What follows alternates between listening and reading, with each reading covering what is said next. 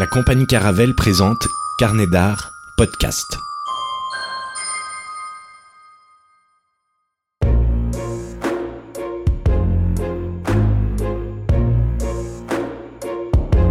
La cabane des secrets. Un invité qui parle de sa vie, son œuvre, son parcours, ses engagements, ses résonances avec la société. C'est tout l'éclectisme du monde qui se retrouve dans la cabane des secrets. Un moment intime et privilégié avec des personnalités qui se racontent pour raconter le monde. Une émission produite par Antoine Guillot, réalisée par Jérémy Buatier.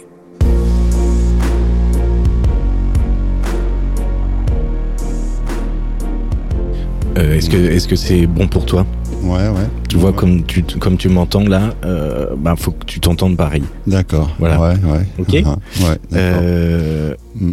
On peut commencer par euh, une première chose, c'est que comment tu t'appelles? Parce que est-ce que je dois t'appeler Faber? Est-ce que je dois t'appeler Fabrice? Ah, ouais, mais c'est au choix, c'est comme on veut. Certains m'appellent Faber, d'autres. Faber, euh, c'est ton nom d'artiste. Oui, voilà, voilà. Et, Ouais, ouais, et ouais, ça vient d'où Ça vient d'où? Ça vient du fait que quand j'étais gamin, ma grand-mère m'a offert à, euh, les- un, un petit panneau avec euh, l'étymologie de, de- de mon nom. Et Fabrice vient du latin faber, qui signifie euh, celui qui fait, faire, fabriquer. Et, et donc, euh, bah, déjà dans mon métier de coiffeur, euh, voilà, c'est ça, j'étais manuel. Et puis dans la continuité, quand je me suis mis à sculpter, à peindre, je voulais pas signer de mon nom de, de famille, vu que j'étais en bis-bis avec mon père, qui n'a jamais regardé ce que je faisais d'ailleurs. Et, euh, et donc, euh, je voulais pas signer de mon nom de famille. Et, et donc, euh, j'ai trouvé Faber. euh, Et, et depuis, parce que euh, tu as commencé la, la, la sculpture et la peinture euh, Mm. très tard en fait, et le Ouais. dessin très tard.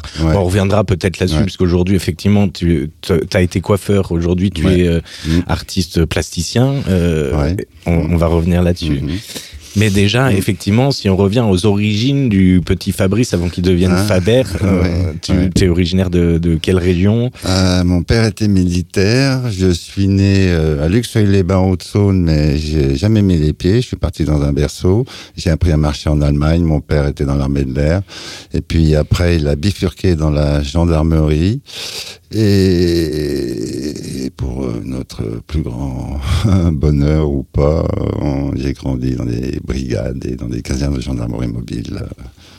Donc, tu as, Mm. sillonné la France euh, dès le... Oui, oui, voilà. oui, oui. Enfin, on est resté longtemps euh, sur Rouen, en fait, euh, en Normandie, parce que voilà, mon père était gendarme et puis, euh, et puis ma mère est tombée malade, euh, une sclérose en plaques euh, quand j'avais 9 ans. Et une sclérose en plaques avec des poussées euh, fulgurantes et très vite elle s'est, retrouvée alitée euh, dans un lit à, à, à pas pouvoir, euh, à ne pouvoir rien faire quoi. Il fallait la faire manger, la changer.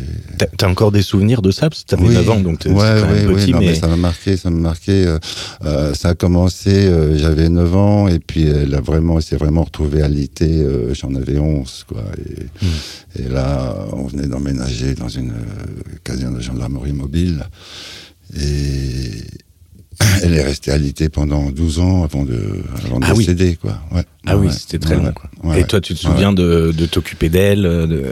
Euh, oui, bah oui, de, de- enfin de m'occuper d'elle, de, parler avec elle, d'aller d'aller la trouver dans sa chambre, de, de discuter avec elle, voire même de fumer mes premières cigarettes avec elle quand j'avais 12-13 ans en cachette de mon père. ouais, en cachette de ton père, en j'imaginais cachette ça. de mon père, euh, voilà quoi. ouais.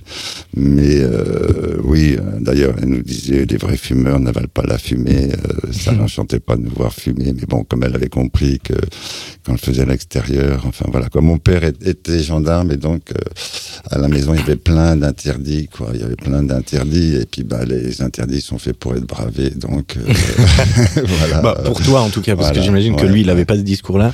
non, Euh, la relation, non, enfin, de ce que j'entends, la relation avec ton père était quand même euh, compliquée. Ouais, ouais, ouais, ouais. Il était, il était, il était assez dur. Il était strict, quoi. quoi. Je veux dire, il nous a élevés. Euh, Enfin, les amis, ça sert à rien. Quoi. C'est pas eux qui t'amèneront à manger plus tard quand t'auras faim. Et donc, euh, on pouvait pas inviter d'amis à la maison. D'autant plus que c'était pas évident, notre mère étant malade, alitée. Enfin voilà. Quoi. Mais après, même si on était invité euh, chez des amis, on n'avait pas le droit d'y aller. Euh, voilà, on était chronométré pour aller à l'école, chronométré pour rentrer de ah l'école. euh, mon père faisait régulièrement des perquisitions dans nos affaires. Ah oui. D'accord. reconstituer les bouts de papier déchirés dans la poubelle. Euh, enfin, ouais, voilà. Quoi. Mais est-ce que c'était un sans grade, mais à la maison, c'est lui qui avait les galons, quoi. Mhm. Et on a appris à marcher au pas de bonheur avec mes frères. Donc tu sais encore aujourd'hui marcher au pas ou tu supportes plus Il faut que tu marches de travers. Ouais, plutôt un peu de travers. Quoi. Mais euh, est-ce que tu aujourd'hui avec le recul, tu te dis que finalement cette réaction-là, c'était aussi pour pouvoir faire front et gérer euh, ben, le, par rapport à la situation de ta mère, quoi?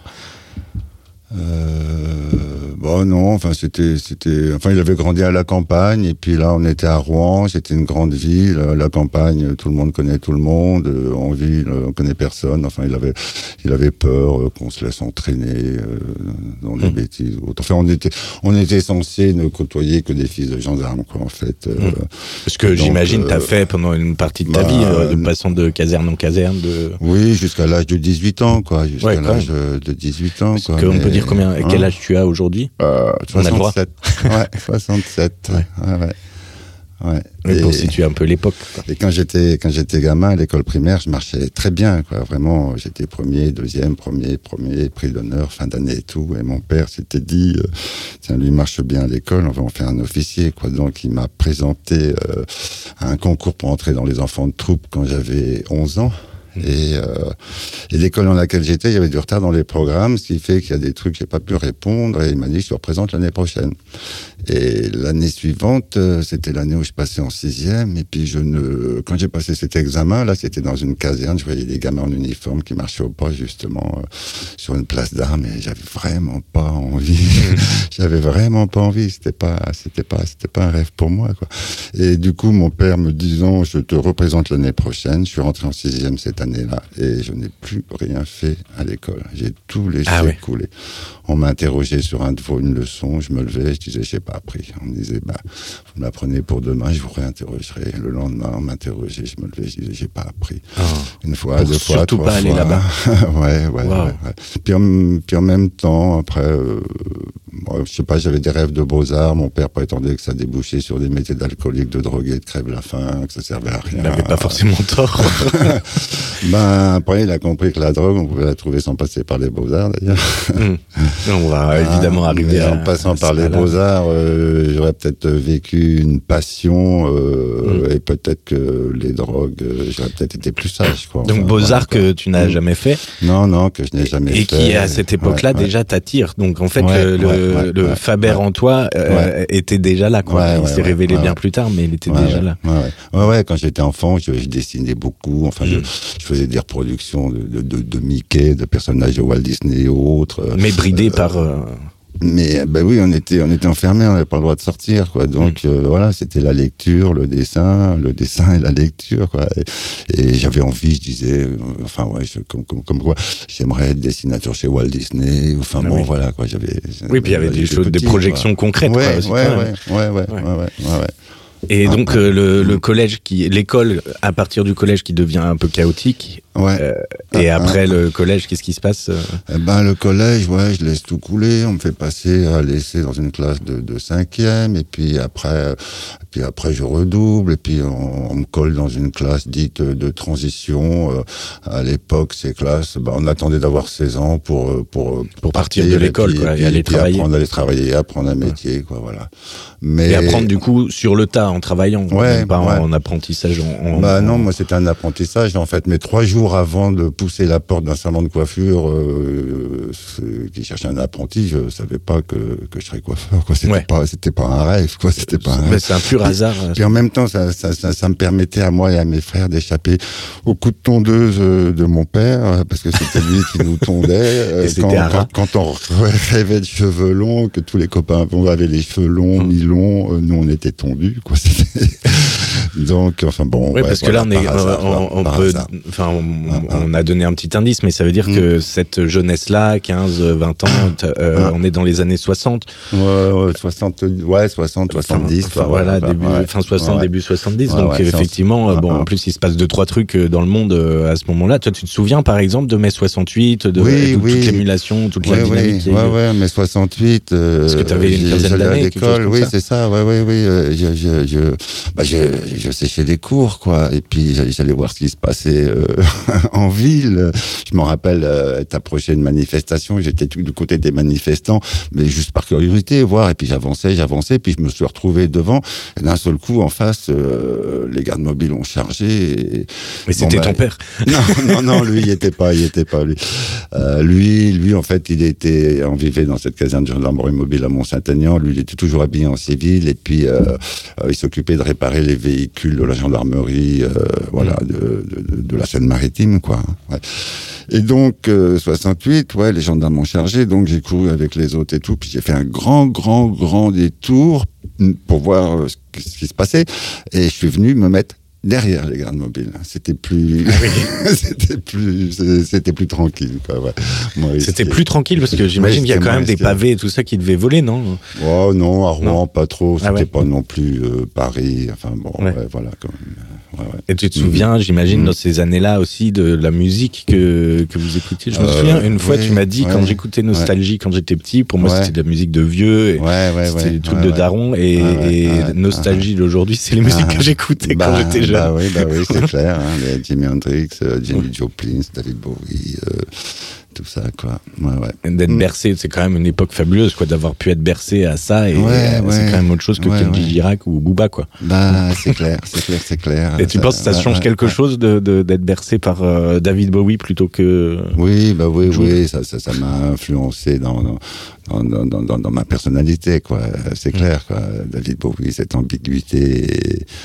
Et, dans, dans, dans, ce que je dégageais, euh, euh, Comment ça Enfin, je sais pas, dès l'adolescence, on m'a collé des étiquettes, quoi. Je veux dire, toi, t'es pas, pas un homme comme se doit d'être un homme, quoi. par rapport à la virilité, tu veux dire Ouais, voilà, voilà. J'avais un physique euh, euh, à l'adolescence et même préadolescence. Le, le, mot PD, je sais pas, il semblait qu'il, me collait à la peau, quoi. J'avais le physique.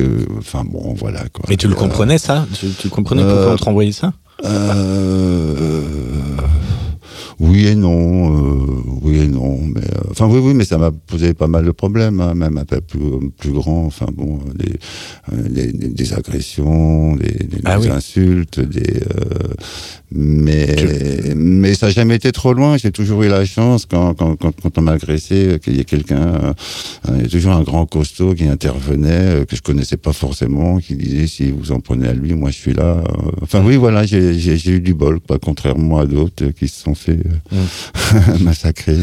Ouais, bon, en tout cas, sur, euh, t'as eu du bol euh, ouais, là-dessus. Mm, mm. Ouais. ouais, ouais, Mais bon, en même temps, ouais, cette étiquette, euh, ça m'a un peu perturbé. J'étais assez perdu dans, dans ma sexualité pendant, pendant pas mal d'années. Quoi. J'étais attiré par les filles, mais, mais au moment de l'acte, euh, tout retombé, il n'y avait plus rien.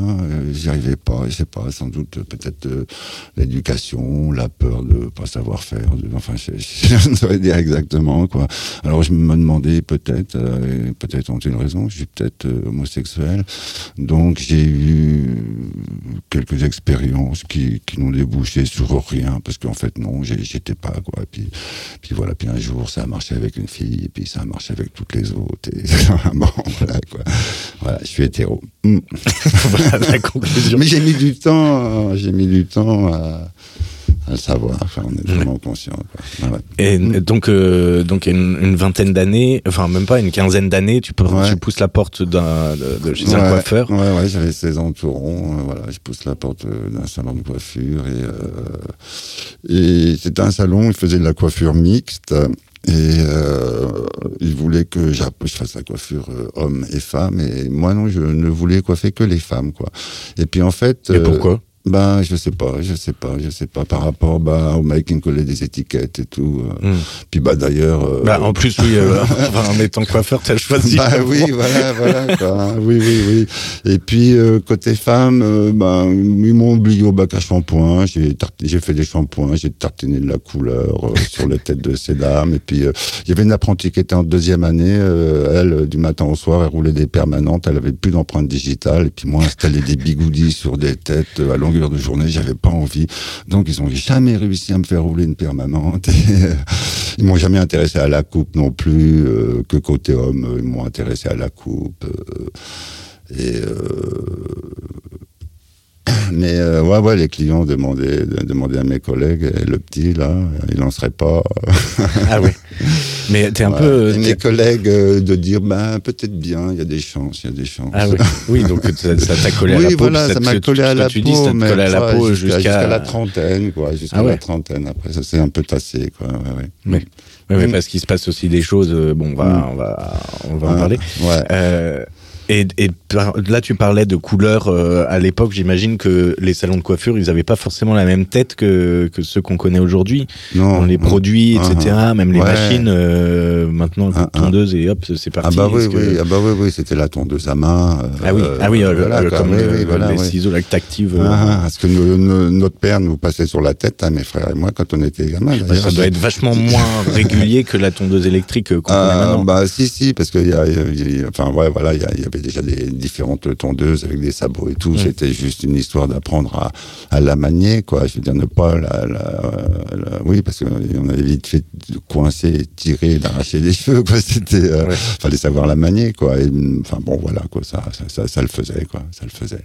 Et je crois que parce que euh, donc l'ancien salon de coiffure que tu as eu pendant des années euh, à Culose, mmh. tu l'as mmh. transformé maintenant en galerie où tu exposes. Ah oui, oui, mais déjà les œuvres et, déjà à l'époque dans le salon, tu exposais. c'est ça. Bah, j'ai commencé à sculpter et à peindre, j'avais 40 ans et euh, et bah, j'ai arrêté à 62 ans et bah, pendant toutes ces années-là, euh, le salon de coiffure, il ressemblait plus à un salon de coiffure. Quoi. Sur les murs, il y, avait mes tableaux, euh, euh, partout où il y avait de la place dans le salon, il y avait mes pierres, la vitrine, il y avait mes pierres, mes tableaux. Le bois aussi. Ouais, oui, voilà, le bois, tant et si bien que ça m'est arrivé l'été, des, des, des, touristes, des vacanciers devant la vitrine. Mais c'est quoi ici C'est une galerie Et moi, ben non, c'est un salon de coiffure. et, la personne de me dire, mais ce serait bien de le savoir, parce que là, justement, j'ai besoin d'une coupe de cheveux, quoi. Et donc, euh, j'avais, j'avais pas d'enseigne, en fait. Sur la vitrine, c'était marqué coiffure, mais je l'avais, je l'avais enlevé pour qu'on voit mieux mes sculptures et mes, mes tableaux, quoi. Et du coup, j'ai sculpté une enseigne que j'ai installée, euh, voilà. Et, et, dans ce, ce salon maintenant galerie ben maintenant on, peut voir la, la tondeuse manuelle euh, alors je sais pas si celle que tu utilisais ouais euh, tout ça c'est rangé ah tu l'as même pas laissé celle-là. Non tout ça c'est rangé c'est un objet d'antiquité là. Oui oui oui puis ouais j'en ai j'en ai plein ouais oui euh, d'objets d'antiquité quoi ouais, ouais enfin d'antiquité bah, déjà à l'époque où j'apprenais ce métier de coiffure on faisait des mises en pli mais pas avec des rouleaux on mettait des mmh. fers à friser à chauffer sur des plaques d'alcool à brûler, euh, alors que les, enfin, alors que les bigoudis existaient. Enfin, ouais, c'était, c'était, euh, ouais, il y avait des tours de retard. ouais. Et donc, tu, tu, restes dans ce salon, euh, en tout cas dans les salons de coiffure, ben, on l'a compris pendant 50 ans ou 45 ans. Ouais, ouais, j'en ai fait un paquet. J'étais très instable. J'étais très instable. Et qu'est-ce qui fait que, parce qu'à 16 ans, donc tu rentres dans ce salon de coiffure, et après, qu'est-ce qui se passe? Tu, tu pars de Rouen Ouais, oui. Après, ben, mon père prend sa retraite. J'ai 18 ans, euh, je pars à l'armée, je voulais pas y aller. Euh, mon père, euh, si tu te réformé, je te tiens un coup de fusil. Enfin, c'était toujours des menaces. Ah oui, comme ça. Bon, oui, puis bon, c'est assez direct, quoi. Oui, c'était comme quand on était gamin. Si j'ai un fils PD, je lui tiens un coup de fusil aussi. Bon, après, il a évolué en vieillissant. Enfin, voilà, comme. Mais. Il s'est adouci en, en vieillissant dire Oui, oui, mais bon, c'est jamais trop. Oui, ça n'a jamais été ton meilleur pote. On s'est jamais trop entendu non plus. On s'est toujours, euh, on s'est toujours heurté, quoi. Mais en même temps, il a toujours été là euh, pour moi dans certaines galères. Il a toujours mm. été derrière. Euh, ouais, voilà, quoi. Même si, même si, Ouais. Les services militaires. Les services militaires, je voulais pas y aller. Ma mère, c'est tu vas te rendre malade, qu'est-ce que tu vas faire et tout. bon, bon, bon j'y vais. Et puis j'ai été incorporé à Mulhouse. Et puis en fait, au bout de six mois, je me suis fait réformer. voilà, j'étais mal dans ma peau, perdu dans ma sexualité. Et puis j'ai vu un médecin psychiatre ou psychologue qui a conçu que j'étais, que j'avais une fragilité. Enfin voilà, les étiquettes qu'on me collait. J'avais mon courrier qui arrivait, et puis il y avait des, militaires, des appelés qui m'étaient euh, soldats mutés à l'école euh, des PFAT. Euh, les PFAT, c'était les femmes militaires. Enfin bon, voilà. Donc j'ai montré ces, ces, ces, enveloppes en disant voilà, on se moque de moi, on m'emmerde. Alors que, alors que ça le faisait, hein, j'aurais pu aller jusqu'au bout, mais bon, j'avais pas envie. Et, et puis c'était en 76, c'était l'été de la sécheresse. J'imaginais, j'imaginais, bah, enfin les copains, les copines, la plage, le soleil. j'avais pas envie d'être là, quoi. Mm. C'était bon, ça suffisait. Je me suis fait réformer en psychiatrie et puis voilà, quoi.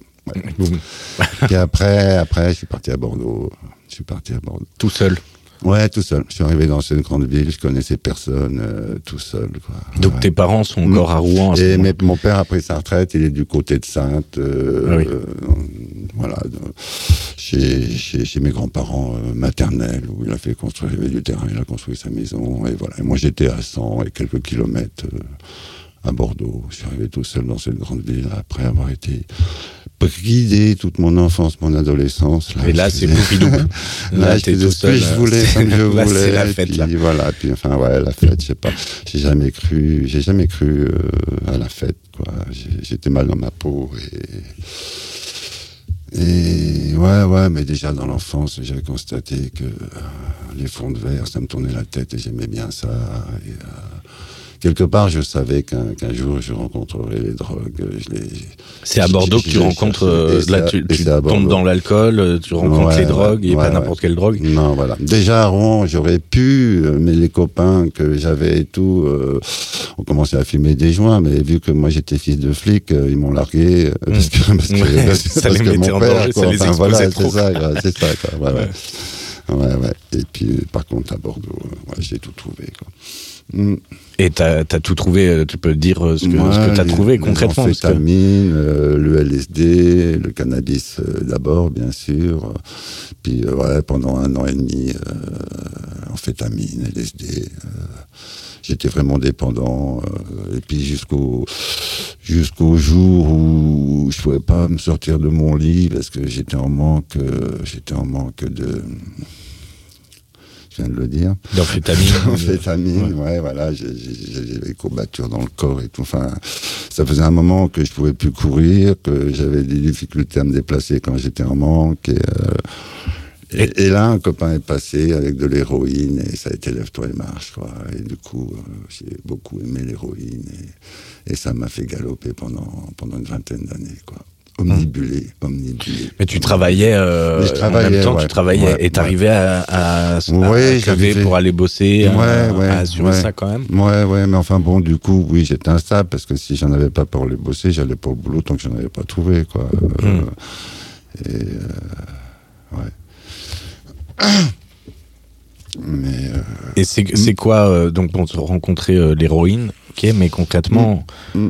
Euh, comment est-ce que tu peux parler de, de comment euh, comment tu sombres là-dedans quoi parce que j'étais mal dans ma peau j'étais mal dans ma peau je dirais à 19 ans j'arrivais à Bordeaux euh, il me semblait que tout était perdu d'avance tout était perdu d'avance. Quoi.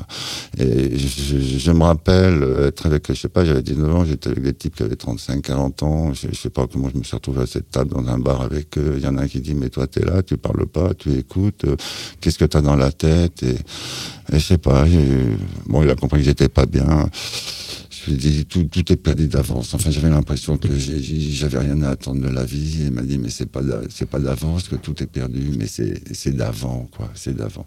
Et c'est vrai que la maladie de ma mère m'a profondément euh, marqué et cassé en même temps. À quoi ça sert euh, de se casser pour arriver à quoi que ce soit, parce que du jour au lendemain. Euh, la maladie, euh, voilà. Quoi. Et puis, euh, avec les drogues, je me suis souvent identifié à elle, de rester alité, des fois pendant une semaine, à shooter euh, comme un malade, et puis à penser à elle, à essayer de, ressentir ce qu'elle pouvait ressentir. sauf qu'elle, bah, elle n'était pas appelée à se relever à repartir, quoi, que, que moi si, quoi. Mais, ouais, j'ai même eu des, des, des, des dédoublements de, personnalité. les premières fois que j'ai fumé du cannabis, euh, je tremblais de la tête aux pieds, allongé sur mon lit. J'étais plus moi, j'étais elle, et je luttais, je luttais pour me dire non, je suis Fabrice, je suis Fabrice, je ne suis pas elle, et tout. Enfin ouais, c'était vraiment, vraiment curieux, quoi. Ça m'a fait flipper, et puis euh, néanmoins le lendemain, j'ai recommencé, et puis c'est reparti pareil, euh, et puis ça m'échappait complètement. Et puis la troisième fois, bah, je me suis mis à ricaner comme tout le monde.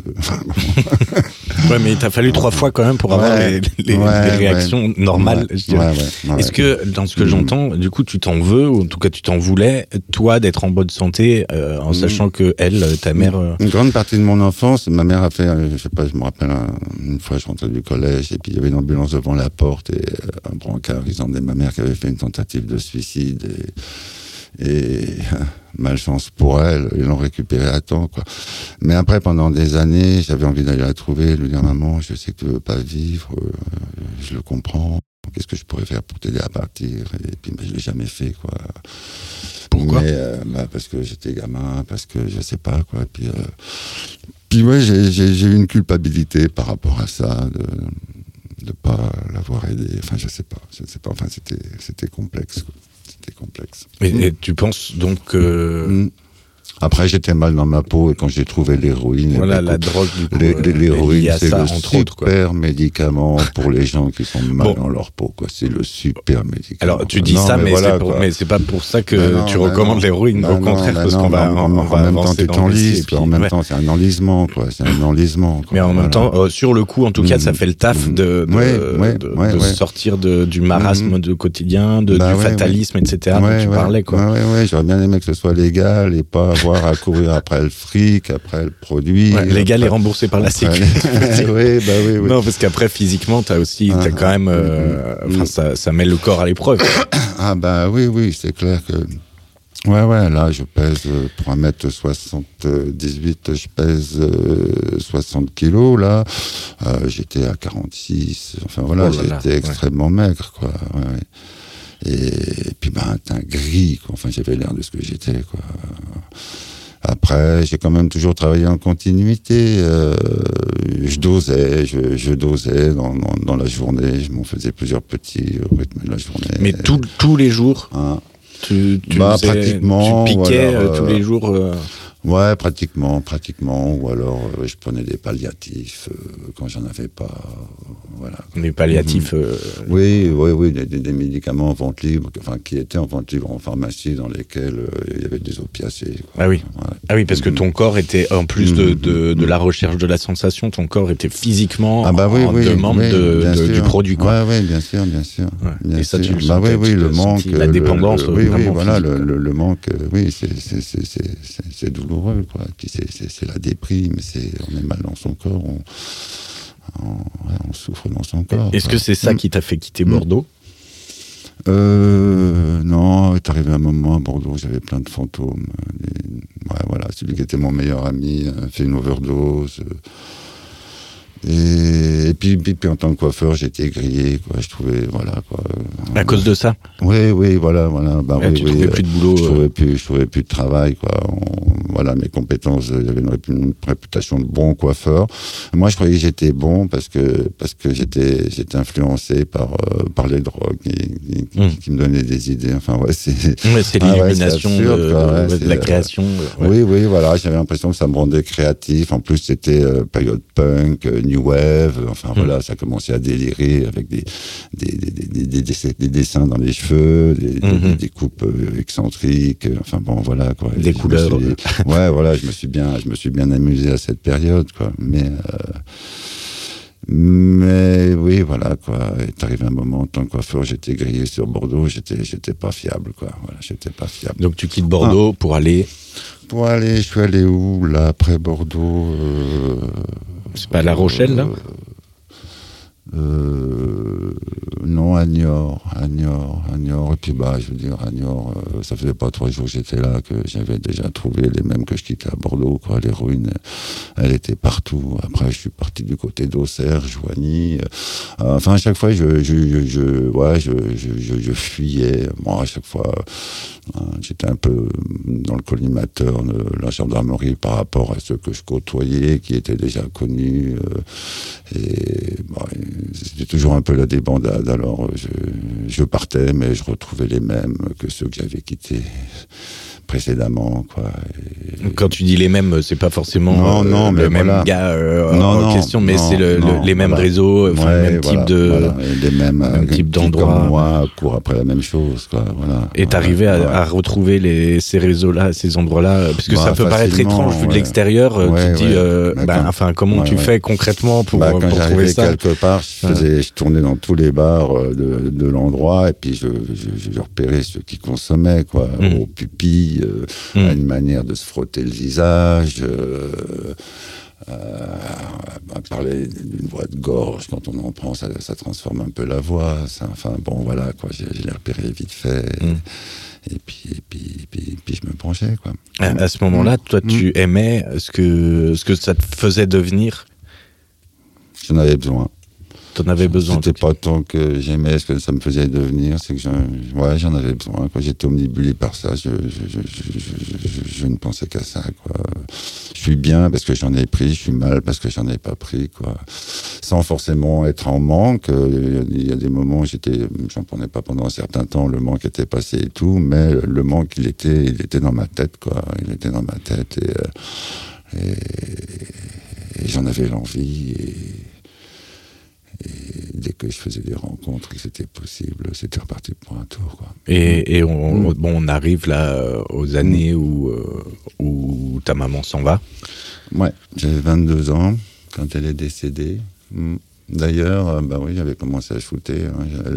Elle, était dans un lit, c'est un lit d'hôpital qu'on avait à la maison dans le séjour, et moi je m'allongeais sur le canapé à côté d'elle en shootant de l'héroïne, et j'écoutais sa respiration.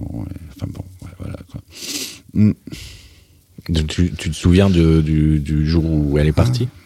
Euh, ouais, ouais, je travaillais dans un salon à Bordeaux. Mon, mon père m'a appelé pour me dire Ta mère est décédée, il faut que tu viennes. donc, euh, voilà. Ça t'a soulagé de quelque chose à ce moment-là, finalement? Pour elle, oui. La culpabilité Pour elle, ouais, pour elle, euh, oui, oui. Ouais, ouais c'était fini pour elle. Euh, voilà, il y a longtemps, il y a longtemps. Il y a longtemps qu'elle aurait dû partir, quoi, en fait. Euh, mm. ouais, ouais. Parce que bah, déjà, quand on était gamin, Rouen, des fois, on la voyait pas pendant trois mois, elle était enfermée dans sa chambre, et puis on l'entendait dire Je veux mourir, je veux mourir. On l'entendait mm. pleurer, elle voulait voir personne. Enfin bon, ouais, voilà, c'était triste. Mm. Et ouais, voilà quoi. Puis il y a la rencontre euh, avec euh, une femme qui change ta vie. Eh ouais, Valérie, l'année de mes 30 ans, l'année de mes 30 ans, j'ai rencontré Valérie. Avec qui euh, bah, vous, partagez, vous partagez le salon, la maison, la bah vie ensemble bah encore aujourd'hui, 37 ans plus tard, quelque chose comme ça. Ouais, ouais, ouais. Et ouais, ouais, Valérie, j'ai continué de courir après l'héroïne encore pendant dix ans avec elle. Euh. Elle, elle était dedans ah, aussi? Non, elle n'était pas dedans, Valérie, elle est très saine. Elle n'a jamais touché à ça. Quoi. Mm. Mais euh, ouais, ouais, c'était pas facile pour elle. Quoi. Mais elle te portait. elle était plus jeune que moi, elle avait 22 ans quand j'en avais 30, là, c'est quand on s'est rencontrés, mais à 22 ans, elle était adulte comme euh, je ne le suis toujours pas, comme je, ne le serai jamais. Quoi. Elle, ouais, c'est pas grave. Elle avait tous les côtés pratiques, elle a tous les côtés pratiques et. Euh, Ouais, ouais, moi j'ai l'impression que j'ai passé ma vie à tout laisser couler, à ne vivre que l'instant, sans, sans, sans, jamais me projeter. Euh vivre un peu au jour le jour. Euh. Et, c'est grave ça? J'ai l'impression que tu, tu, hein? te le reproches en disant ça, mais pourquoi pas? C'est pas forcément mal. Mais encore, ouais, Et puis de toute façon, vous vous équilibrez bien. Euh... Bah, elle me porte et puis je suis pas rassurant, quoi. Je ne suis pas rassurant, quoi. S'il lui arrive quelque chose, elle est pas rassurée, quoi. Moi, s'il m'arrive quelque chose, je suis rassuré parce que je sais qu'elle. ah non, mais on en plaisante, on, on, en plaisante, mais ouais, je suis pas rassurant, quoi. C'est. Euh c'est pas pratique euh, du tout quoi. C'est elle qui a pris en main euh, tout, ce qui est paperasse, tout ça, banque. c'est elle qui a fait en sorte qu'on rachète le salon de coiffure et qu'on travaille pour nous, parce que moi, j'ai aucun sens de de, de, de, enfin, voilà, de construire, j'ai pas le sens, ouais, j'ai pas le mot. Quoi. Est-ce que dans ce que j'entends là, euh, j'ai l'impression que tu es en train de me dire que tu as poussé de travers, quoi. Il y a un truc un peu comme ça. Ouais, ouais, ouais. J'ai l'impression toujours depuis l'enfant de m'être trompé de, de, de, de, monde, de famille, de, planète. Euh, ouais, ça, ça tournera jamais comme euh, j'aimerais que ça tourne, quoi. C'est. Et je suis très, je suis, je suis très, très en retrait. Je suis très solitaire sans doute toujours dû à l'éducation mon père comme pour les amis ça sert à rien. Enfin bon je sais pas. c'est plus confortable pour toi d'être tout seul euh. ouais toutes ces années de toxicomanie j'allais chercher le produit puis je me retranchais quoi. Euh, euh, ouais, je suis très solitaire, quoi. Et mal à l'aise, euh, mal à l'aise avec les autres. Après, dans ce métier de coiffeur, j'ai appris à composer le temps d'une coupe et, euh, et puis, bah, c'était sympa, quoi. Voilà, quoi. Ça s'est bien passé. On était dans notre cadre avec notre musique, et pour nous, mais. Là, on arrive mm. fin des années 80, début 90. Mm. donc, tu sculptes toujours pas? Non. Ça, va arriver, mais pas encore. Mais par contre, il se passe quelque chose. Il se passe quelque chose. À ce moment-là. Je pars en cure. Tu pars en cure, ouais. je pars en cure. Je rencontre. Euh, c'est à la fin des années 90. Ah oui, j'ai rencontré Valérie. Et puis. Ouais. Ouais, ouais, et puis, euh, et puis on, on bouge, on bouge tous les deux encore. Euh, Vous bougez Toujours instable. Euh, Il y a la maladie, mais je sais pas, est-ce ah, que tu bah veux... Ouais, bah ouais, oui. On peut en parler Oui, oui, oui, oui. elle avait 24 ans, elle était enceinte, on est allé voir un, un médecin qui a confirmé qu'elle était enceinte. Et puis en même temps, je, je lui dis, bah, comme quoi je suis toxico, euh, et puis il va faire le test HIV. Et, et il s'est révélé qu'on était séropositifs euh, tous les deux, quoi. Mais elle, euh, elle l'était de plus longue date. À 18 ans, elle a subi une opération où elle a perdu beaucoup de sang. Et à l'époque, ben, on lui envoyait un sac, quoi. Il y avait du, du sang. mais du sang contaminé, quoi. Et, euh, et puis, bah, quand on s'est rencontrés, euh, elle était séro et moi je l'étais de mon côté parce qu'après j'ai appris que les amis de Bordeaux et tout, ceux que je côtoyais, avec lesquels je partageais ma seringue, parce que j'avais toujours ma seringue sur moi, que les autres pas forcément, donc euh, ma seringue tournait et puis je repartais avec. Euh. enfin voilà, quoi. Moi un fond de seringue, elle un plein sac elle, a attaqué les traitements tout de suite. Enfin, elle a attaqué, elle a, testé parce qu'il n'y avait rien. Il y avait que la ZT. Euh. moi, je suis resté quand même un certain nombre d'années sans, sans, avoir besoin de traitement. J'avais suffisamment de défense immunitaire. Et, euh, et elle, a testé, euh, ouais, ouais, elle a fait des tests de double, aveugle, à savoir si elle prenait un placebo ou un traitement. Puis bah, il s'est révélé ont ouvert les enveloppes euh, plus vite que prévu pour voir qui prenait quoi. Et puis elle, elle prenait, elle prenait le médicament. Et, et heureusement, parce que le médecin qui nous suivait, c'était sur Paris, c'était Willy Rosenbaum. Des années après, il lui a dit que quand il nous avait arrivé, il n'aurait pas payé 10 balles sur sa tête. Quoi. Hum. Et, 40 ans après, on est toujours là. Quoi. Mmh. Mmh. Enfin, pas tout à fait 40 ans. Mais enfin, ouais, bah après, dans, dans quelques années, là, là vous y arrivez. Là. Euh, bah bah bah Et mmh. est-ce que à ce moment-là, avant qu'on t'apprenne, cette euh, séropositivité, euh, c'est quelque chose qui planait au-dessus de toi quand même, ce, parce que c'était les premières années. Euh, ça faisait quelques temps qu'on commençait à, entendre parler du, du, SIDA, du VIH, uh-huh. tout ça. Uh-huh. Est-ce que y a ah. enfin, tu y pensais? Non, j'y pensais pas vraiment. Non, il y avait les hépatites aussi, j'y pensais pas vraiment. Mais par inconscience euh, ou Parce que c'était quand même dans l'air du temps, c'est quelque chose qui faisait, qui faisait peur à l'époque. Non, non, mais même après, je veux dire, de partager des seringues, enfin de partager des seringues, d'être avec d'autres, de, me faire mon shoot et l'autre, tu me passes ta seringue. Euh, et moi de dire, bah écoute, non, je suis, je suis séropositif, je peux pas te passer ma seringue. Mais, mais peu importe, je, la rince sous l'eau chaude et ça faire l'affaire. Mais voilà, on a beau le savoir, on a beau le savoir, euh, quand, quand, on est accro, quand on a la dose, on a envie que ça aille vite. Mmh. Euh, Et puis, ben voilà, en étant toxico, j'avais perdu des amis d'overdose. Et puis, l'overdose n'est pas une question de dose euh, non plus. Ça peut être un moment de, fatigue ou, ou, je ne sais quoi. Enfin, euh, euh, j'avançais en me disant que, enfin voilà, quoi, je veux dire, à chaque shoot, ça, peut être la mort. Ouais, et tu savais ça, quoi. je le savais, quoi. et et quelque part, mais la mort, cette mort-là, elle est tellement bonne qu'on l'a fait durer, quoi. Mhm. Finalement, c'est ce que tu allais chercher, ce que tu allais provoquer à chaque shoot. Hmm.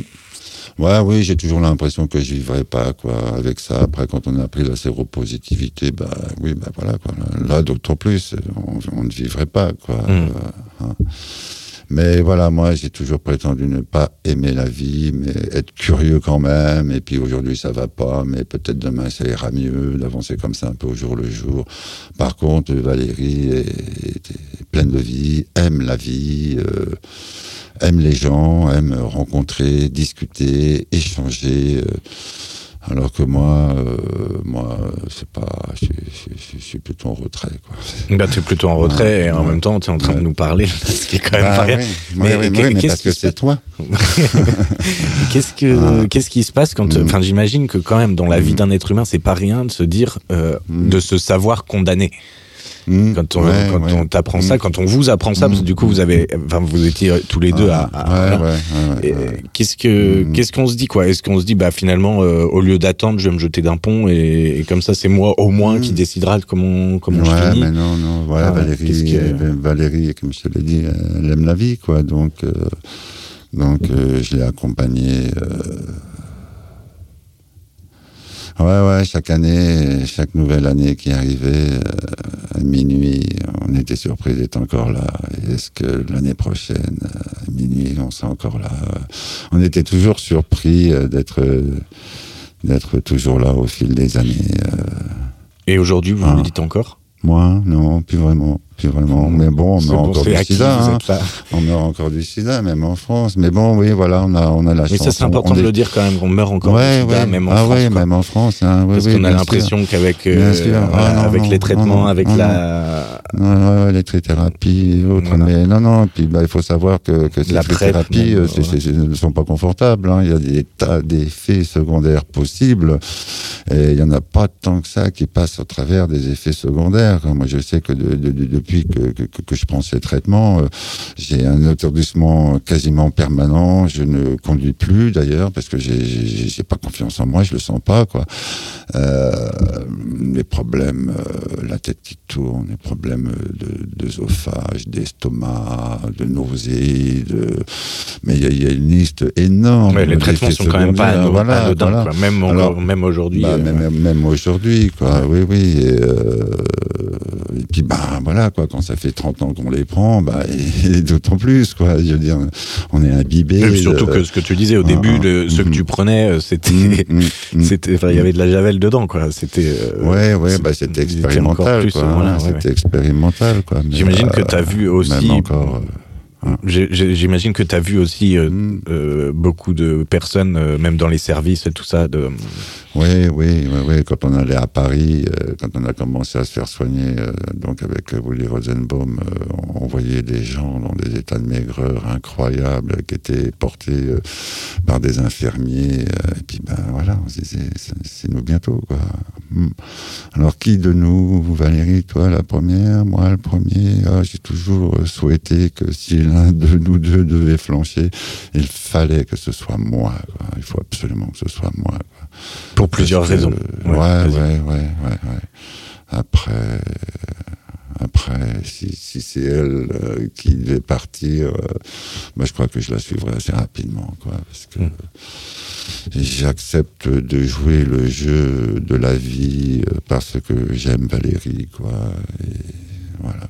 Même, euh, même si les dix premières années on était ensemble, j'ai continué à prendre de l'héroïne parce que je voyais pas pourquoi j'allais m'arrêter.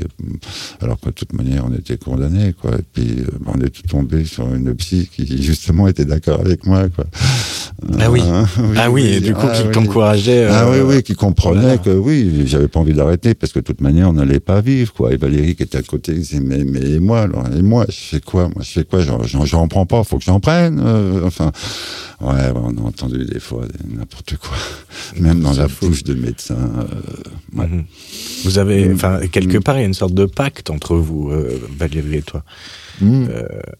Ouais, on se complète et puis c'est la petite Valérie. Et qu'est-ce qui fait que, disons, après votre rencontre, euh, en étant passé par, euh, bah, du coup, par, euh, par la, contraction du, du VIH, qu'est-ce qui fait que tu arrêtes?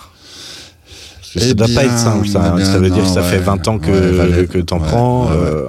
Valérie n'en pouvait plus. Euh, ça faisait 10 ans que j'étais avec elle et que je galopais après ça. J'avais jamais un rond pour les vacances, pour rien, parce que tout mon fric passait par là. Euh. Puis comme je travaillais quand même régulièrement, les, les grossistes qui n'en prennent pas, mais qui font du fric, venaient me trouver, me proposant de, bah, de vendre pour eux, quoi. Et puis, bah, vendre pour eux, ça voulait dire que j'avais de quoi tourner sans que ça me coûte. Et puis même de me faire de l'argent de poche. Enfin bon, voilà, en plus de mon salaire euh, mmh. de coiffeur parce que je travaillais, quoi. Et donc, euh, bah, j'ai dealé à plusieurs reprises, que ce soit à Bordeaux, euh, à Niort, à Aix-les-Bains. et, mais en 99, là, tous ceux que j'avais rencontrés sur Aix-les-Bains, tout ce noyau toxico. Il y a eu 19 morts entre Aix et puis Chambéry. Overdose, sida, suicide. Euh, le médecin avait dit à Valérie que si je continuais, j'en avais plus pour longtemps. Et je voulais pas faire souffrir Valérie. Enfin, toujours est-il que j'ai pris la décision d'arrêter, quoi. Mais je savais qu'arrêter, c'était pas le plus dur. Le plus dur, c'est de ne pas y retourner, quoi. Mhm. Mais cette fois-ci, donc j'ai fait un séjour à l'hôpital. Après, je suis parti en post-cure. Et puis dans cette post-cure, j'ai rencontré quelqu'un qui faisait la radiesthésie, qui faisait tourner le pendule. Et je me suis dit, tiens, pendule, peut-être euh, je pourrais trouver des, des, réponses à toutes ces questions existentielles que je me pose. Est-ce que je vais pouvoir m'arrêter? Est-ce que si j'arrête les rouges, je vais devenir alcoolo? Est-ce que, est-ce que, est-ce que? Puis donc j'ai coincé un caillou dans un étau. Puis avec les moyens du bord, je l'ai taillé. J'ai fait mon pendule. Puis en fait, je ne vais pas poser tant de questions que ça. J'avais taillé un caillou, j'avais réalisé que c'était possible avec euh, de râpe à bois, une lame de scie à métaux, une petite lime triangulaire, une autre plate. Et puis bah, j'ai, du coup, j'ai, voilà, j'ai taillé ce caillou pour faire un pendule et la réponse, elle était dans, dans le fait. Dans le fer. Ouais, dans le fer. Et Faber est né. Voilà, voilà. Et ce qui est, ce qui est assez fou. là, Et là, on entend, euh, bah, enfin, on, se dessine quand même ton parcours, euh, se dessine, s'explique ah. plein de choses, mais du coup, Faber, il naît mm. dès 40 ans euh, que tu as vécu avant, quoi. Donc, cette enfance, ta mère, ton père, la coiffure, enfin, le fer dans la mm. coiffure, évidemment, là, on a parlé aussi de, des musiques, enfin, de l'époque dans laquelle, tout ça se passe. Mm-hmm. La drogue, évidemment, et puis, euh, et puis Valérie, quoi. Et Faber, Faber c'est tout ça. Bah ouais, Et, Faber euh, aujourd'hui, parce que 20 ans plus tard, euh, mm. ce Faber-là, mm. dans l'œuvre, mm. dans le dessin, dans le trait, dans le fait de, de, taper dans la pierre, de taper dans le, dans, le bois, tu sens ça Tu sens que tu, tu mets ça C'est quoi ce geste pour toi? C'est un moyen d'extérioriser, quoi, d'extérioriser, de, de, dire des choses euh, euh, d'une manière euh, déjà par les expressions de mes, sculptures euh, qui ont tendance à pousser des cris muets ou à être euh, dans des positions, elles sont là, elles sont juste là, en attente euh, de je ne sais quoi. Enfin, je sais pas, je les vois comme ça. Je, gomme les yeux, c'est l'expression qui fait la bouche, et elles sont, elles sont en, introspection en fait. c'est l'expression qui, c'est la bouche qui, qui, donne l'expression de, de, de, ce qu'ils ressentent, de ce qu'ils ont dans la tête. Et, et, leurs expressions sont, sont mes ressentis dans, dans l'instant de, de, faire, quoi. Mais en même temps, on les sent comme mm. plus que dans toi qui te projette dans eux. Dans ce que j'entends là, c'est c'est des compagnons. C'est une armée de compagnons. C'est tes amis, les amis que t'as jamais pu avoir parce que t'étais enfermé dans ta chambre ou que t'étais enfermé dans dans la drogue ou voilà. Ah, ah, et du coup, c'est les compagnons que tu, tu te crées quoi. Tu crées ta bah famille en fait. Oui, voilà, les enfants qu'on n'a pas eu. Les enfants que vous avez pas eu. Ah, oui, parce que bah bon, du coup, euh, mm. je sais pas si tu veux en parler, mais mm. t'as.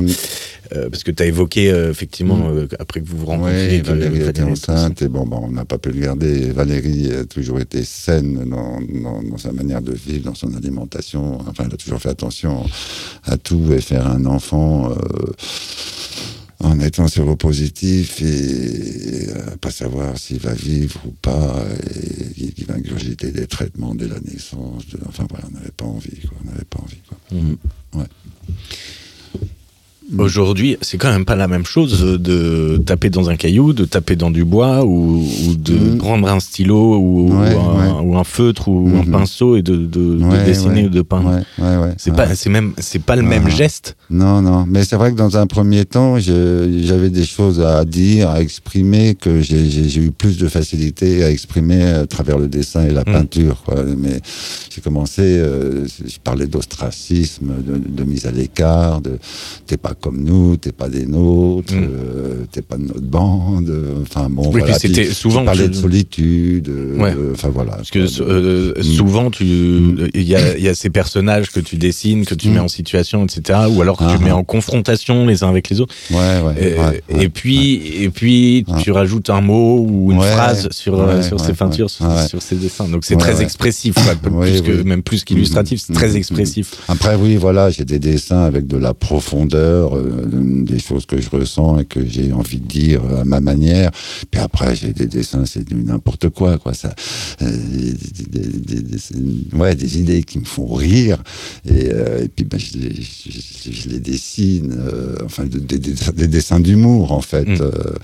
J'ai bon, toujours beaucoup lu euh, des romans et autres. Et puis en même temps, pendant, pendant 30 ans, euh, j'ai acheté euh, Flûte glaciale, mm. Psychopathe.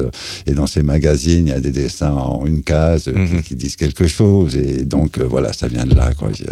Il, y a, il, y a, eu des périodes, parce que je, je sculpte, en, principe, je sculpte à la belle saison, printemps, été, automne, parce que j'ai un atelier qui est, qui est inchauffable. Quoi. Et après, bah, l'hiver, j'ai pas de plaisir à y aller parce que si tout est glacial, la pierre, euh, mm. enfin tout. Et donc euh, l'hiver, c'est la peinture et le dessin qui prend la place. Et il y a des périodes où je peins sur toile ou sur feuille. Et puis il y a eu d'autres périodes où je faisais des petits dessins d'humour ou pas. J'en faisais trois, quatre par jour. Euh. donc j'ai des piles de dessins que j'envoie en story. voilà quoi, des dessins drôles ou pas je les ai pensés, je les ai faits. Et parfois, où, parfois où c'est mm. même plus que trois dessins par jour. Surtout mm. que euh, en ce moment, tu es dans une période, euh, tu es dans des traits.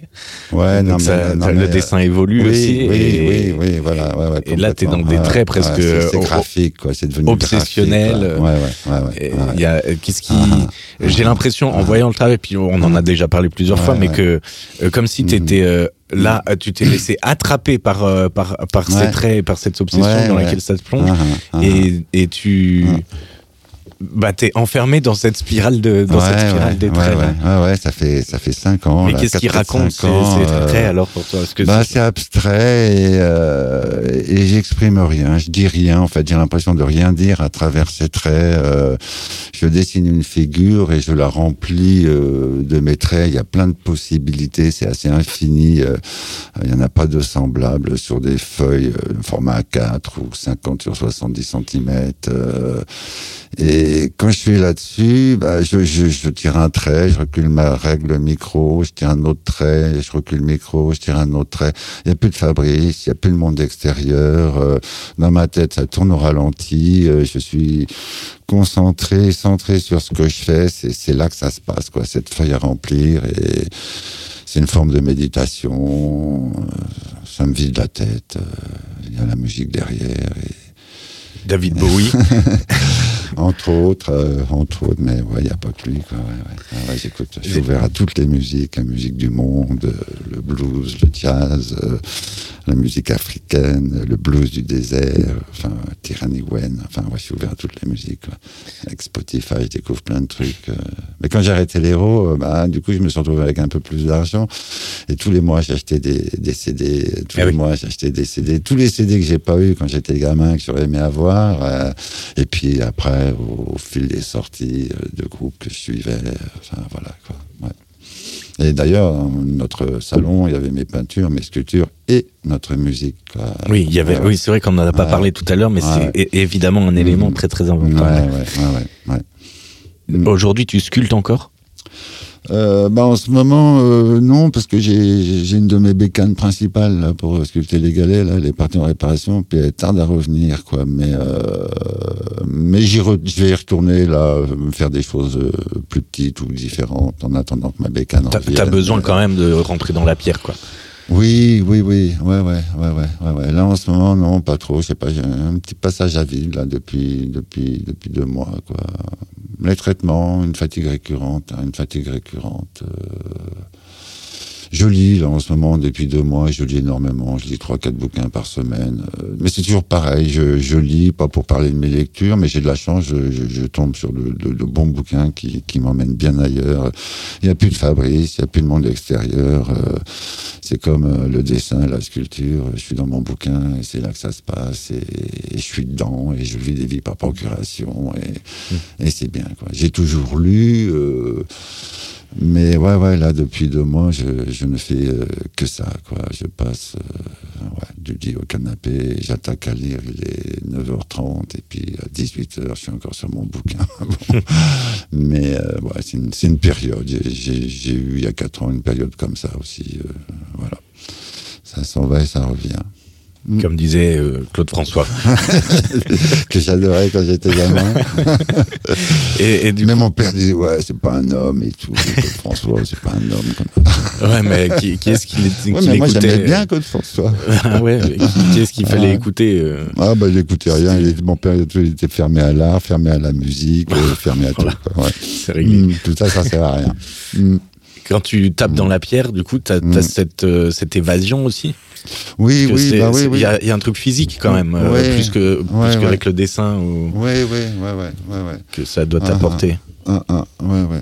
Mais euh, ouais, je sais pas, il y a quelques années, euh, j'ai fait un break euh, de traitement. Quoi. Pendant des années, les traitements, fallait les prendre, fallait les prendre, surtout pas les oublier, fallait les prendre. Et puis un jour, le médecin qui nous suit m'a dit, ben voilà, vous pouvez faire une pause. Et mais j'ai pas été le seul. Nombre de, de séros ont pu faire des pauses, mais la plupart, leurs pauses ont duré six mois, un an. Moi, ma pause, elle a duré six ans. Quoi. Ah oui, quand même. Et, ouais, ouais. Et pendant ces six années-là, c'est là que j'ai fait mes plus grosses pièces, euh, mm. la pierre de taille, les sculptures euh, euh, de bois, des troncs, des voilà, j'avais j'avais vraiment, ouais, j'avais la forme, j'avais la forme. En fait, j'ai fait toutes toutes mes grosses pièces à cette période et à partir du moment où j'ai repris des traitements. Eh ben, un tournis est arrivé, euh, puis un manque de confiance, et puis une fatigue récurrente. Euh, qui, qui, qui, qui, fait que bah, j'ai arrêté de taper dans, dans des grosses pierres, dans des troncs d'arbres. Enfin voilà, je sculpte toujours, mais je fais des, des, des, des, pièces, des galets, surtout du galet, mais des pièces plus petites que j'ai fait dans cette euh, période-là. Est-ce que pendant ces six ans, tu mm. dirais que c'est la première fois mm. finalement à l'âge adulte. Que tu as senti ton corps en pleine euh, bah, euh, tu t'es senti en pleine possession de tes moyens parce que tu étais ni sous traitement euh, bah ni sous héroïne. Et finalement avec le bah parcours que tu nous as décrit c'était la ah, ah. première fois en tant qu'adulte quoi. Ouais ouais complètement complètement. Mais j'ai toujours quand même ruminé en faisant sur le passé sur des situations du vécu de... ouais je suis un ruminant quoi. J'ai toujours quelle différence tu fais entre le bois et la pierre? Parce qu'il y a l'acte de bah. sculpter, bon d'accord, mais le bois et la pierre, c'est quand même complètement différent. Bah, puis même techniquement, c'est bah le même processus. Ouais, ouais, ouais. Mais non, mais c'est ça, c'est que j'ai un atelier euh, qui est dans mes moyens, qui coûte pas cher, euh, qui est bas de plafond avec euh, juste de petites fenêtres, pas d'aération et et ça me ça, ça, me freine quand même. Donc, tu arrives à un moment, bon, j'ai fait des pierres jusqu'à 50 kilos La plus grosse pierre que j'ai fait, elle en pèse 98. Mais euh, hmm. après, je suis pas vraiment outillé pour euh, pour les trimballer, pour les exposer. Bon, j'ai un ami qui, qui, me donne la main, mais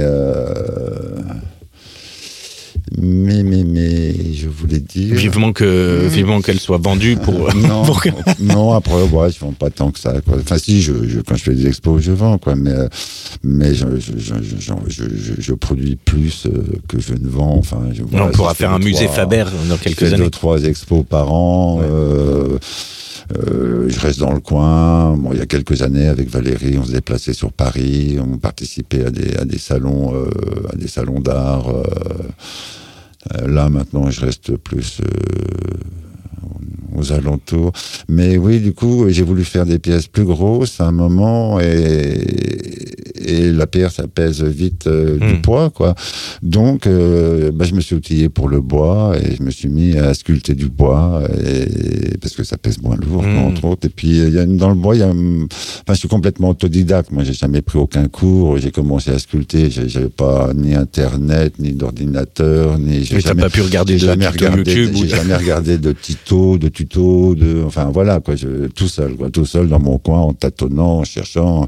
Euh, j'ai pas de technique académique. Euh, je sculpte avec des disqueuses, des meuleuses, des, des, des, outils qui tournent très vite. Euh, euh, je fais énormément de poussière, plus que d'éclats. Quand, quand j'ai sculpté des pierres, des, grosses pierres à une époque, je faisais des éclats parce que j'ai un compresseur, un marteau pneumatique, des outils qui se branchent dessus, des outils à main et tout. Mais pour ce que je fais là depuis quelques années, du galet, des pierres qui vont jusqu'à ouais, 5 à 10 kilos Mmh. voire moins. Euh, là, je ne fais que de la poussière, quoi. Mmh. Ah, ah. Donc j'ai un gros masque avec des cartouches. Ah, Qu'est-ce que ça veut dire que tu fais que de la poussière euh? Mais je fais pas d'éclat, quoi. Je, Ce sont des outils qui, qui, tournent très vite et qui découpent la pierre. Euh, ah, ah, il y a tout un ordre chronologique des outils à utiliser. Enfin voilà, j'ai appris tout seul. tu t'es créé ton protocole, ton processus de, trouvé ma technique, de fabrication. Euh, voilà, j'ai tâtonné, j'ai cherché. Euh, voilà, voilà. J'ai fait des ratés, mais euh, quand, quand je faisais un raté, une pierre cassée, je me décourageais pas pour autant. Aussitôt j'en prenais une autre, j'en attaquais une autre, ou alors je rebondissais sur le côté cassé et qui m'emmenait ailleurs. Enfin bon, voilà quoi. Je c'est dans l'instant. Ça se passe, c'est dans l'instant, c'est de l'improvisation, c'est les personnages. Tu as, as l'impression quand euh, tu, tu, offres ou quand tu vends euh, une de tes œuvres, euh, mm. est-ce que tu as l'impression finalement que c'est une partie de toi que tu hein dois, dont tu dois te séparer mm. avec ce petit déchirement bah, de salut copain, je te laisse, je te laisse partir, mais dans un on pensera à toi. Ah ouais, ouais, je sais pas, une expo où Valérie était, c'était un samedi et moi je tenais le salon, elle m'appelle pour me dire, ah, je t'ai vendu telle pierre tout. C'est oh, oh, je l'aimais bien celle-là. Mm. Dans un premier temps, c'était c'était assez dur, et puis après, en fait, euh, en fait, non, c'est bien parce que quand je vois des gens qui tournent autour de mes pierres et puis qui qui sont sur une, qui la touchent, qui qui regardent les autres, ils reviennent sur celle-là, ils reviennent sur... et, puis puis ils me la prennent et je me dis en fait, oui, voilà, quoi, quand quand, quand, j'ai sculpté cette pierre, c'est c'est parce qu'elle devait elle devait partir avec cette personne, quoi. Cette mm. personne s'est reconnue en elle. Euh, non, ouais, voilà. Oui, puis la pierre et, la personne en question se choisissent, quoi. Oui, oui, oui. oui, et le fait que tu sois le, le, le, papa de, de, de mm. ce petit caillou qui part avec son nouvel ami, c'est quand même, bah, quand même trop beau, quoi. Oui, oui, oui, ça me fait, ouais, ouais, ça me fait plaisir. Quoi. Je me dis, oui, voilà, je, je l'ai faite pour que qu'elle vive avec cette personne et puis dans sa famille, de main en main, pour euh, peut-être la nuit des temps, quoi. Elle, me, ces pierres euh, me, survivront, quoi. Elles me survivront, ouais. Comme disait. C'est mon euh, engeance, l'autre. Alors, tu, tu disais que il y a des périodes et, en ce moment, mm. particulièrement, par exemple, tu lis mm. beaucoup. Ouais, ouais. Est-ce que qu'il y a un livre hein que, que ah. tu as en tête qui, qui représenterait ah. La personne que tu es aujourd'hui, qui représenterait tout le parcours là dont tu nous as parlé pendant cet échange non, non, pas spécialement. Un livre ou un personnage de, uh-huh. de, de, de, livre uh-huh. auquel tu t'identifies ou qui représenterait euh, bah, Peut-être si on prend, parce que j'écris aussi depuis, depuis que j'ai 19 ans, et peut-être que si ça apparaît en, en livre, Oui, c'est tes écrits que tu... non, bon, oui, voilà, c'est Ouais, non, après, il n'y a pas vraiment de bouquin. après, je lis beaucoup, euh, mais je ne fais pas attention au titre, je fais pas attention au nom de l'auteur. Puis, j'ai pas de mémoire, j'ai un trou dans la tête, j'ai pris tellement de merde que j'ai pas j'ai pas la mémoire des noms des titres et puis je fais pas je fais pas attention non plus je sais pas je suis encore une fois je dis dans l'instant quoi dans l'instant je, ferme le livre euh, et j'en prends un autre quoi hmm. ah. C'est peut-être, c'est presque euh, machinal, quoi. Ouais, ouais, ouais, ouais, Mais oui, oui, mais encore une fois, je, lis des livres qui me font plaisir. Mais tu vois, avant de venir, je m'étais dit, il faut que je note le, nom des auteurs euh, euh, qui, qui, m'ont vraiment plu, puis je l'ai pas fait, puis j'ai pas de nom en tête là. Selby Junior, un Américain, toxico. Toxico, qui a fait de la prison et qui s'est mis à écrire en prison et qui a écrit des bouquins euh, complètement fous. Quoi. Selby, Hubert Selby Junior, je crois. Enfin. Ouais, qui raconte l'histoire en parallèle du fils euh, qui est toxico et sa mère. Mais il y a eu un film de fait là-dessus euh, et sa mère en parallèle euh, participe à un concours télévisuel et, elle veut être belle et elle est grosse et prend des médicaments pour maigrir. En fait, les médicaments pour maigrir, ce sont des amphétamines. Quoi. C'est d'ailleurs ça, mmh. ces amphétamines qui m'ont fait courir pendant un an et demi. Quoi. Mmh. Et et le parallèle entre la mère qui s'enlise avec un médicament légal et le fils qui s'enlise euh, avec l'héroïne. Quoi. Mm. Hubert Selby Junior, je crois. Il a écrit plusieurs bouquins, c'est fou. Voilà, s'il y a un auteur qui me reste en tête, j'avais lu ce bouquin, j'étais, j'étais jeune et je l'ai relu il y a quelques années. Voilà, c'est un bouquin qui m'a marqué. Voilà, j'en oui. ai au moins un. Est-ce que, bah, voilà, parfait. Est-ce qu'il y a euh, un film euh, quel tu penses pareil ah, Quand j'étais adolescent, j'ai vu quelques films. Enfin, quand j'ai commencé à travailler avec euh, mon salaire d'apprenti, euh, j'ai vu quelques films qui m'ont marqué. Midnight Cowboy, Macadam Cowboy. Hmm, un Texan qui arrive à New York, grand, beau gosse qui s'imagine qu'il va séduire des femmes aisées, et puis il se retrouve à faire des pipes euh, dans les toilettes. Euh, hmm. Ça, puis un autre film, un autre film, euh, pendant la guerre de 14, un Américain qui est, blessé, qui est complètement alité, qui arrive à correspondre avec une infirmière euh, je ne me rappelle pas le titre. Hmm. Ouais. Est-ce que tu as, une musique, un chanteur qui. Euh, bah, David Bowie a accompagné ma vie. Quoi. il a accompagné notre entretien bah aussi. Bah oui, bah oui. On arrive à la fin de, de cet entretien. J'ai une baguette magique. Euh, et je peux, je peux réaliser un truc de fou avec cette baguette magique. C'est-à-dire que je peux prendre un mot, hmm. un message hmm. que tu me confies et que je vais livrer à Fabrice Petit Hmm. quand il a 9-10 ans. Qu'est-ce que tu lui dirais aujourd'hui hmm. La vie est belle. Tentait-il vainement de se persuader hmm. Tu lui dirais ça Ouais, je sais pas ce que je lui dirais. Il y a erreur. Il y a erreur Ouais, je sais pas. Et qu'est-ce que tu voudrais que ce petit Fabrice te dise à toi aujourd'hui? Bah, tu y arrivé quand même, quoi. Hein. Hmm. À cet âge de 67 ans. Euh, ouais. Ouais, ouais, enfant, j'avais peur de ne pas trouver ma place euh, adulte euh, dans ce monde, dans cette société. Ouais, j'avais peur. Ouais, j'avais peur. Je, vis avec la peur, et puis je crois que j'ai. En même temps, je suis un clown, mais, mais comme beaucoup de clowns, je sais pas, j'ai une tristesse profondément ancré euh, au fond de moi. Quoi. Hmm. Hmm. Ouais.